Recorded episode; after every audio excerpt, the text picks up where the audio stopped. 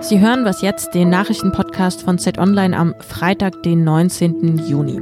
Das ist das Nachmittagsupdate für Sie und mein Name ist Erika Zinger.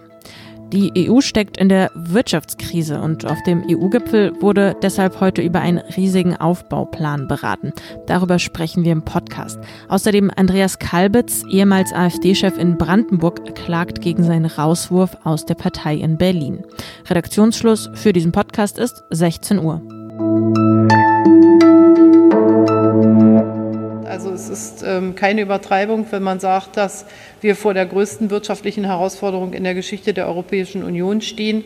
Und dementsprechend müssen auch die Maßnahmen, die wir ergreifen, sein. Bundeskanzlerin Angela Merkel war das heute in einer Pressekonferenz nach dem EU-Gipfel. Ja, die Europäische Union steckt in einer Wirtschaftskrise, ausgelöst natürlich durch die Corona-Pandemie. Wie kommt die EU da nun raus? Das ist die große Frage.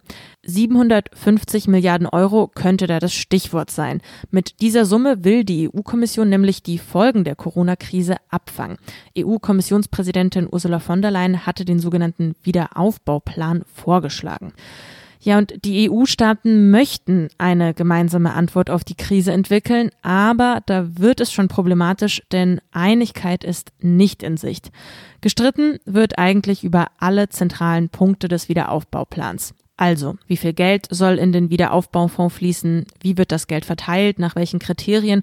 Und wie soll es eigentlich zurückgezahlt werden?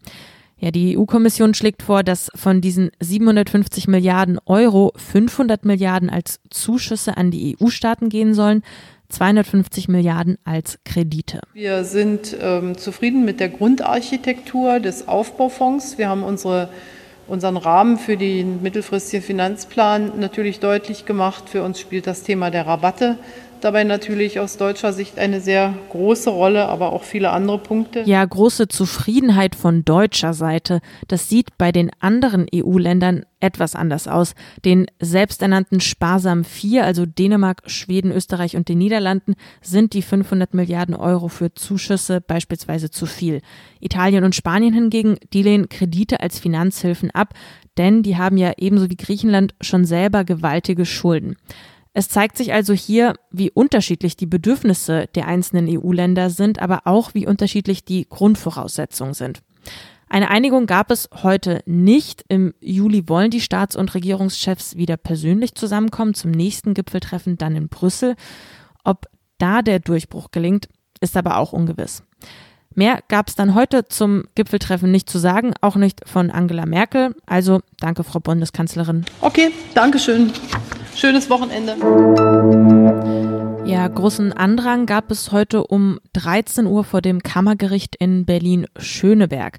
Dort im Saal 145a wurde über die annullierte AfD-Mitgliedschaft von Andreas Kalbitz verhandelt. Kalbitz, der war ja bis vor kurzem noch AfD-Landeschef in Brandenburg. Im Mai wurde der aber durch einen Mehrheitsbeschluss des Bundesvorstands aus der AfD geworfen. Ja, dahinter steckte nämlich der Vorwurf, Kalbitz habe bei seinem Eintritt in die AfD, das war im Jahr 2013, eine frühere Mitgliedschaft nicht angegeben. Und zwar in der inzwischen verbotenen rechtsextrem heimattreuen deutschen Jugend, kurz auch HDJ genannt. Gegen den Beschluss hat Kalbitz dann kurzerhand Klage eingereicht, und zwar beim Berliner Landgericht und auch zusätzlich noch eine einstweilige Verfügung beantragt. Kalbitz versichert nun eidesstattlich, nie Mitglied der HDJ gewesen zu sein. Entlasten soll ihn aufgepasst, der ehemalige Chef der HDJ.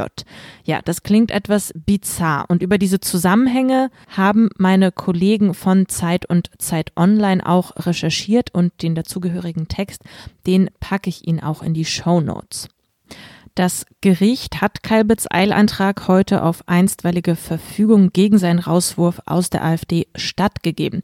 Konkret heißt das jetzt, Kalbitz könnte zumindest vorübergehend wieder Landeschef in Brandenburg werden. Auf jeden Fall darf er Mitglied der Partei bleiben und an Parteigremien teilnehmen, solange bis das AfD-Bundesschiedsgericht eine Entscheidung fällt.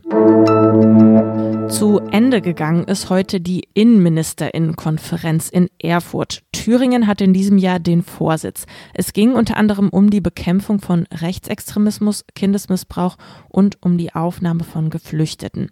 In einer gemeinsamen Pressekonferenz hat Bundesinnenminister Horst Seehofer die Ergebnisse vorgestellt. Zum einen zum Thema Migration. Besondere Freude äh, hat bei mir ausgelöst äh, die Haltung der Länderinnenminister zu den äh, Entscheidungen, Kinder aus Griechenland nach Deutschland zu holen.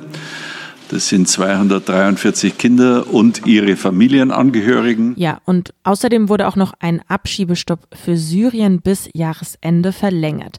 In Bezug auf Kindesmissbrauch sind härtere Strafen geplant, sagte Seehofer bei der Pressekonferenz.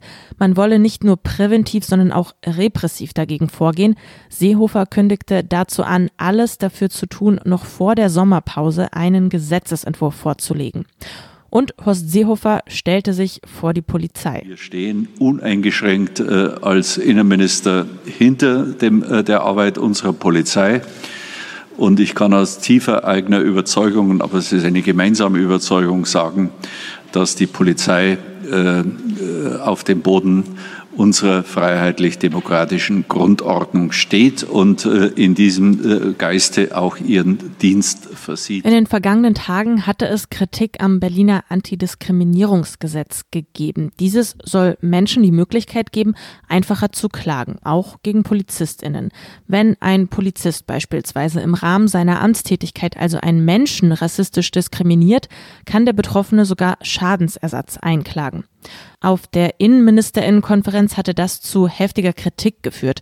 Besonders Bayern und Baden-Württemberg äußerten am Montag Bedenken, ob ihre Polizistinnen und Polizisten bei Unterstützungseinsätzen in Berlin nicht Nachteile erleiden könnten. Horst Seehofer kündigte sogar an, die Bundespolizei vorerst nicht mehr in Berlin einsetzen zu wollen. Heute dann verkündete Berlins Innensenator Andreas Geißel, Bereitschaftspolizisten, die aus anderen Bundesländern nach Berlin geschickt werden, sind von dem Gesetz ausgenommen.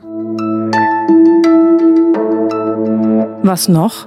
Heute ist ja Freitag. Das bedeutet für viele nicht nur ab ins Wochenende, sondern für einige Schulkinder auch der letzte Schultag vor den Sommerferien, und zwar für die Schulkinder in Mecklenburg-Vorpommern. Das Bundesland ist damit das erste, das in die Ferien startet.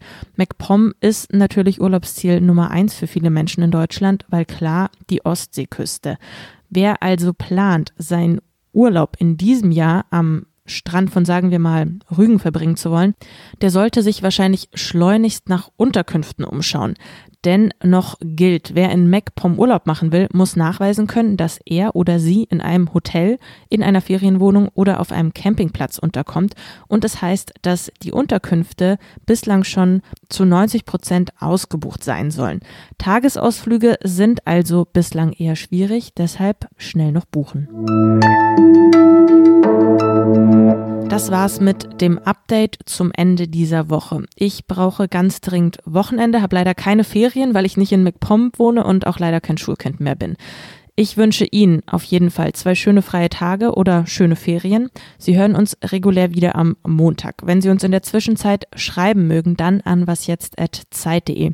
Mein Name ist Erika Zinger. Tschüss und machen Sie es gut.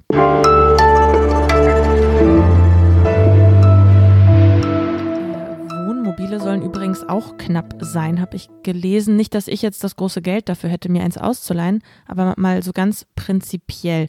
Naja, die Möglichkeiten werden damit irgendwie immer kleiner. Also keine Unterkünfte mehr, keine Wohnmobile mehr. Ich denke, am Ende bleibt einfach das ja, Fahrrad oder ich bleibe eben auf meinem Balkon liegen.